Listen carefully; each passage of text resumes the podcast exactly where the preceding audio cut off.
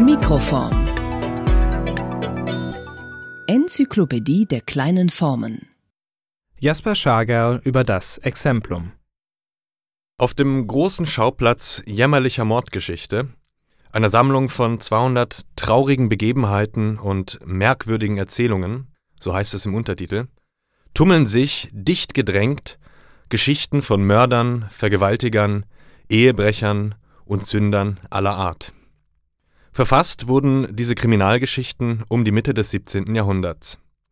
Ihr Autor, der studierte Nürnberger Jurist und Patrizier und Allesschreiber Georg Philipp Haasdörfer, präsentiert die beeindruckende Menge von Fällen, sogar stolz in Gestalt von nummerierten Titeln. Mein Fundstück ist eine besonders drastische Geschichte mit dem ambivalenten Titel Die großmütige Rache. Sie ist die 23. Erzählung der Schauplatzsammlung.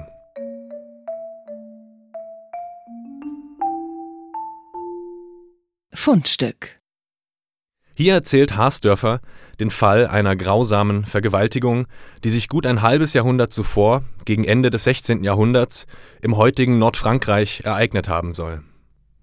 Ein betrunkener Hauptmann namens Le Pont kehrt mit seinem Soldatentrupp bei einem Bauern ein. Gemeinsam mit seiner Frau und seiner Tochter bewirtet der Bauer den Trupp. Der Hauptmann hat ein Auge auf die jungfräuliche Tochter geworfen. Als diese auf seine Avancen nicht reagiert, vergeht sich der mittlerweile betrunkene Le Pont nach dem Essen unter Beihilfe seiner Soldaten an ihr. Die Eltern, die dies mit ansehen müssen, flehen vergebens um Gnade. Bevor es dann aber zu der angedrohten Gruppenvergewaltigung kommt, ersticht die Tochter in einem Akt der Notwehr den Hauptmann Le Pont.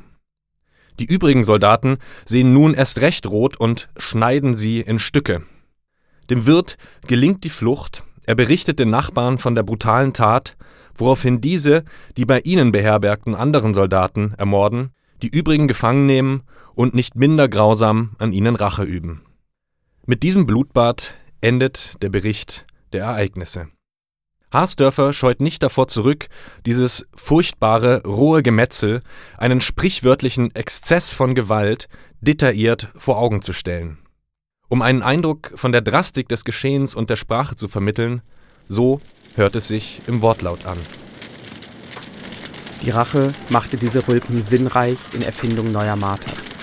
Etliche wurden ertränkt, etliche von den Felsen gestürzt, etliche lebendig begraben, etliche erschossen, gehängt, verbrennt, geschunden, geradbrecht, gevierteilt mit Zangen gerissen. Und war keine Art zu sterben, welche diese Bauern an ihren Gefangenen nicht sollten probiert haben. Der Fall, den Haasdörfer hier erzählt, folgt einer exzessiven Logik der Eskalation. Jede gewalttätige Handlung wird mit einer noch heftigeren erwidert, bis das Geschehen schließlich in der Rache der Bauern ihren höchsten Eskalationspunkt erreicht. Auf Vergewaltigung folgt Totschlag, auf Totschlag folgt Lynchmord und der Lynchmord zieht mörderischen Blutrausch la Tarantino nach sich. An dem hier präsentierten Fall möchte ich nun kurz die typischen Momente exemplarischen Erzählens im Barockzeitalter skizzieren. Gerade an der Geschichte der großmütigen Rache kann man nämlich sehen, dass dem Exemplum als Form selbst gewisse Fliehkräfte inhärent sind, die die Vorgaben einer exemplarischen Erzählweise zu sprengen drohen.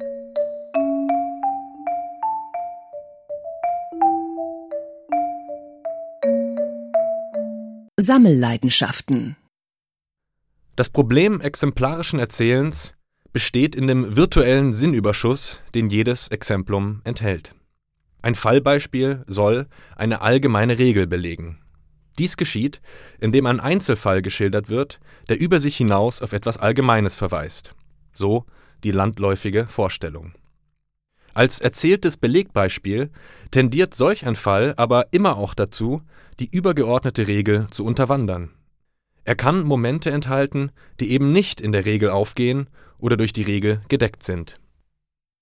Haasdörfer ist sich dieser Problematik auch durchaus bewusst. Deshalb rahmt er den erzählten Beispielfall mit einem Pro- und einem Epimythion. Das eigentliche Fallbeispiel wird also am Anfang und am Ende durch allgemeine Lehrsätze flankiert. Diese sollen den Sinn des Beispiels verknappen, indem die Aufmerksamkeit der LeserInnen auf das gerichtet wird, was aus ihm zu lernen sei.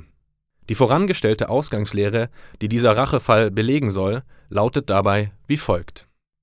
Nichts ist feiger als ein Bauer, wann er allein ist. Wann sich aber ihrer viel zusammenrotten, so machen sie ihnen Luft und rasen gleich dem Erdbeben, das ohne Unterscheid alles zugrunde richtet.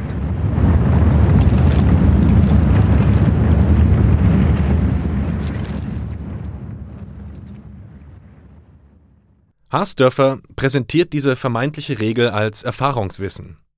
Nach einem mahnenden Dieses hätten sollen beobachten die Soldaten, das als Scharnier zwischen dem Promython und den Geschehnissen fungiert, wird dann der Fall als ein Belegbeispiel angeführt. Jedoch entfaltet das Beispiel im Verlauf der Erzählung eine Eigendynamik, die gleich auf mehreren Ebenen die zu belegende Lehre sprengt. Zwar wird tatsächlich die ungeheure kollektive Kraft eines rasenden bäuerlichen Mobs belegt, doch schon die aufopferungsvolle Notwehr des Mädchens steht in keinem Zusammenhang mehr mit dem einzelnen feigen Bauer. Sie wird stattdessen als vorbildliches und nachahmenswertes Handeln einer tugendhaften Jungfrau präsentiert. Gleiches gilt für die Tat der Soldaten, die als Konsequenz eines sündhaften Lebensstils und insgesamt als abschreckendes Beispiel inszeniert wird. Das die Erzählung schließende Epimythion, also die Lehre, die den erzählten Fall gewissermaßen beschließt, entfernt sich merklich von der Ausgangsregel. Weh dir, der du raubest, heißt es dort, denn du wirst wiederum beraubet werden. Man wird dir messen mit der Maß, mit welcher du andern gemessen. Hier sieht man, wie flexibel Exemplar in Argumentationsgängen gebraucht werden können. In Bezug auf die Ausgangslehre übernimmt der Fall die Funktion eines Belegbeispiels. In Bezug auf das Epimythion verwandelt er sich jedoch in ein Ausgangsbeispiel, aus dem schließlich eine allgemeine Regel induziert wird. Das Exemplum ist, wie die neuere Forschung immer wieder betont, eben kein Gattungs-, sondern ein Funktionsbegriff. In der Regel des Promythions steckt nun zugleich die Logik eines Exemplums selbst. Ein einzelnes Beispiel ist feige, es beweist wenig, es steht vor allem für sich selbst. Rotten sich aber die Exemplar zusammen wie die Bauern, gewinnen sie eine andere Beweiskraft. Deshalb kommt das hier vorgestellte Exemplum auch nicht alleine daher. Haasdörfer flankiert es mit anderen Fällen, 200 sind es insgesamt, die alle etwa dasselbe sagen und allesamt nach einem ähnlichen Muster gestrickt sind. Die auftretenden Figuren haben keine individuellen Züge, sondern sind Variationen von topisch geordneten Lastertypen, die aufgrund ihres sündhaften Verhaltens eine sich mit beinahe mechanischer Konsequenz entfaltende Kette in Gang setzen. Auf das Laster folgt die Sünde, auf diese dann das große Unglück, meist in Form von Mord und Totschlag, und auf dieses wiederum eine erbarmungslose Bestrafung der Vergehen. Erst in der seriellen Aneinanderreihung disparater Begebenheiten werden also Gesetzmäßigkeiten sichtbar. Erst so wird deutlich, dass lasterhaftes Verhalten mit Notwendigkeit ins Verderben führt. Dabei ist es für die einzelnen Geschichten nicht wichtig, dass sie originär, also eigenständig und genau für diese Verwendung hin gedichtet sind. Sammlungen basieren im Barock beinahe immer auf anderen, vorgeschalteten Sammlungen, aus denen das Relevante und Verwertbare ausgewählt und für die Weiterverwendung zugerichtet wurde. Haasdörfer ist also weniger ein Autor im modernen Sinn, sondern eher ein Sachwalter, eine Schaltstelle in den Regelkreisen des barocken Wissens. Dies lässt sich auch an unserer Geschichte von der großmütigen Rache zeigen. Sie wanderte seit dem Ende des 16. Jahrhunderts von Anthologie zu Anthologie, von Fallsammlung zu Fallsammlung, bis sie schließlich in Haasdörfers Sammlung landete. Trotzdem trägt die Sammlung eine zeitspezifische Signatur des 17. Jahrhunderts. Die Beispielfälle, an denen man sich orientieren soll, handeln nicht mehr von Königen oder Adligen, also dem klassischen Tragödienpersonal, sondern die traurigen Begebenheiten erzählen von allen möglichen Ständen, von Bauern und Soldaten, Kaufleuten und Pfarrern, Jungfrauen und greisen Patriziern. Aber nicht nur das Personal der Mordgeschichten rekrutiert sich nun nicht mehr aus den antiken Helden und Henkern. Auch die Quellen der Fälle tragen zeitgenössische Züge. Man schaut sich nun nicht mehr bei den antiken Autoritäten nach Exemplar um, sondern bei Vorlagen aus der Literatur der sogenannten Romania, also bei Vorlagen aus dem Französischen, Spanischen oder Italienischen. Aus deutscher Sicht konnte diese Literatur zur damaligen Zeit fast schon als avantgardistisch gelten. Wie die Vorlagen aus der Romagna, so zeichnen sich auch Harsdörfers Geschichten durch einen deutlichen Gegenwartsbezug aus. Die Exemplar spielen nunmehr in der Gegenwart oder vor einer, höchstens vor zwei Generationen. Zu Harsdörfers Sammelfieber tritt deshalb auch eine Übersetzungspraxis, durch die er die vornehmlich französischen Vorlagen für ein deutsches Publikum aufbereitet.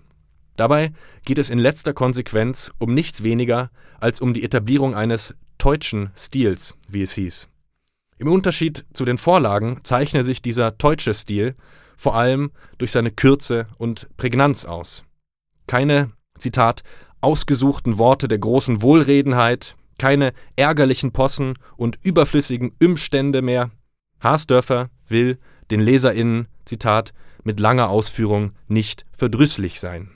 Der Literaturtransfer wird also von einem radikalen Kürzungsprogramm begleitet. Das Erzählte wird allein auf Angaben reduziert, die für die Erzählung wichtig ist. Ort, Personal, Handlungen. Wo zuvor Atmosphären oder Landschaften ausgemalt wurden, herrscht hier ein eher nüchternes Regime der Erzählmechanik. Räume sind nicht mehr eingerichtet, Orte haben keine Namen mehr, Menschen haben, sofern es nicht handlungsrelevant ist, kein Aussehen. Vor allem aber haben die Figuren keine innerlichen Regungen mehr. Sie sind nunmehr bloße Typen, die wiederum in bloß typische Situationen geraten. Kurz, die psychologisch ausgefeilten französischen Fallgeschichten von Jean-Pierre Camus, auf die Harsdörfer umfassend zurückgreift, transformiert Harsdörfer in eher schematische Exemplar. Die Hoffnung, die er damit verbindet, ist, dass das erzählte Geschehen so leichter zu beurteilen ist. Gebrauchsroutinen. In einer Vorrede zum Schauplatz jämmerlicher Mordgeschichte schreibt Harsdörfer: Es besteht also dieser Schauplatz in Exempeln oder Beispielen, welche, wie die Juristen wollen, anfangen, wo das Gesetz aufhöret, und lehret die Erfahrung, dass das, was diesem oder jenem begegnet, auch mir oder dir begegnen kann. Exemplar sind also keine bloßen Vorschriften, sondern sie erhalten ihre Legitimation aus ihrem Status als Erfahrungswissen. Deshalb heißt es auch weiter Es haben aber die Exempel deswegen viel Kraft in der Menschen tun, weil der Wille nicht will gezwungen und mit Gewalt beherrschet werden, wie die Lehrgesetze befehlen wollen. Die Exempel aber gleichsam stillschweigend die Abstrafung des Bösen anführen und also den freien Willen nicht nötigen, sondern zur Gebührleistung und dienlicher Nachfolge sittsamlich geleiten. Mit Blick auf das Ziel exemplarisch abschreckenden Erzählens ließe sich Harsdörfers Argument so umschreiben. Triebunterdrückung und Affektregulierung sind nur auf der Grundlage freiwilliger Einsicht, nicht aber durch autoritative Verordnung und Strafandrohung möglich. Die Frage ist also nicht, was verbietet ein Gesetz, sondern was verhindert ein Verbrechen. Denn Gesetze kommen gewissermaßen immer schon zu spät. Sie markieren nur, was ein Verbrechen ist und wie es bestraft wird. Während sich Regeln oder Gesetze durch eine starke Unbeweglichkeit auszeichnen, sind Beispiele flexibel und können deshalb besser den argumentativen Erfordernissen angepasst werden. Als Erfahrungswissen führen sie nämlich die Konsequenzen devianter Verhaltensweisen unmittelbar vor Augen. Eine Leistung, die weder Gesetze noch Lehren erbringen. Abschreckende Geschichten sollen verbrecherischen Exzessen zuvorkommen und die Laster der Leser eindämmen, indem diese daraus exemplarisch ein tugendhaftes Verhalten lernen sollen. Exemplar setzen also quasi genau dort an, wo die unzähligen Gesetzesordnungen der frühen Neuzeit mit der Implementierung von Normen versagen. Der freie Wille, mittlerweile Bestandteil einer jeden barocken Handlungstheorie, kann eben nicht gezwungen werden er kann aber die Notwendigkeit der Verhaltensregulierung einsehen. Vor allem, und das wäre ein letzter Punkt, sind solch außergewöhnliche Exemplar sehr viel unterhaltsamer als eine vorgetragene Lehre und anschaulicher als ein abstraktes Gesetz. Die bittere Pille, die die LeserInnen schlucken sollen, wird hier durch das Aufregende und Prägnante der Geschichten überzuckert. Wohl auch aus diesem Grund geht das Erzählen in der abschreckenden und belehrenden Funktion alleine nicht auf. Denn das Exempel erzählt schließlich immer mehr als die Lehre, die es belegen soll. Relevanz In meinem Dissertationsprojekt beschäftige ich mich mit der Form des Kasus zwischen 1650 und 1750. Das war eine Zeit, die durch ihre universaltopische, ebenso exemplarische wie kasuistische Wissensordnung einen ungemein fruchtbaren Boden für die unterschiedlichen Spielarten dieser im Zwischenraum von Recht und Literatur angesiedelten Form bot. Der Kasus ist nämlich keineswegs bloß eine ahistorische, einfache Form, wie ihn der Literaturwissenschaftler André Jolles 1930 prominent fassen wollte. Der Kasus nimmt vielmehr unter wissenspoetologischen Gesichtspunkten in unterschiedlichen epistemischen, diskursiven und pragmatischen Kontexten jeweils andere Formen und Funktionen an. Fälle können im Medium des negativen Exemplums ebenso erzählt werden wie in Form von Anekdoten. Sowohl das Exemplum als auch der Kasus agieren im Spannungsfeld zwischen dem Allgemeinen und dem Singulären. Wollte man aber dennoch eine Unterscheidung zwischen beiden, also zwischen Exemplum und Kasus treffen, dann böte sich etwa folgende Differenz an. Exempla verweisen auf ein allgemeines, unter das sie im Idealfall leicht zu subsumieren sind. Ein Kasus hingegen führt eher eine Abweichung von der Norm vor, er stellt das Allgemeine auf die Probe, indem er etwa auf Gesetzeskollisionen, auf konkurrierende Prinzipien verweist. Als strittiger Fall bedarf er somit einer kasuistischen, also einzelfallspezifischen Sonderbehandlung. Hierfür muss der Kasus allerdings anders erzählt werden als das Exemplum. Der Kasus macht gewissermaßen genau das, was das Exemplum vermeiden will. Er erzählt die singulären Umstände einer Tat und verweist damit auf das rechtshermeneutische Problem der Applikation von abstrakten und allgemeinen Normen auf einen Einzelfall. Eine solche Erzählweise beobachte ich, zumindest was das volkssprachliche Erzählen angeht, erst in der Zeit um 1700. Harsdörfer ist nun besonders aus zwei Gründen für meine Arbeit relevant. Erstens stellt seine Sammlung sozusagen den Startschuss für populäre Fallsammlungen in deutscher Sprache dar. Zweitens will er, dem Stilideal der Brevitas folgend, ein umständliches Erzählen der Fälle um jeden Preis vermeiden. Dass dieses Kalkül aber nicht immer aufgeht, das belegt das widerspruchsreiche Beispiel der großmütigen Rache. Sie hörten einen Beitrag von Jasper Schagal. Jasper Schager ist Kollegiat am Graduiertenkolleg Kleine Formen. Seine Promotion befasst sich mit der frühneuzeitlichen Kasuistik. Das Fallbeispiel, die großmütige Rache, stammt aus Georg Philipp Haasdorfers exemplarischer Erzählsammlung Der große Schauplatz jämmerlicher Mordgeschichte. Steffen Bodenmiller hat die Zitate für diesen Beitrag eingelesen. Er ist auch verantwortlich für Redaktion und Aufnahme.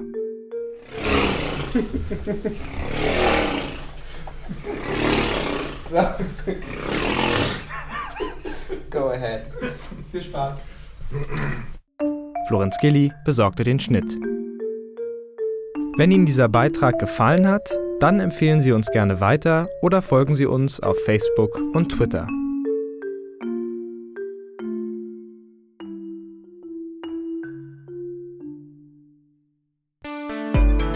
Mikroform.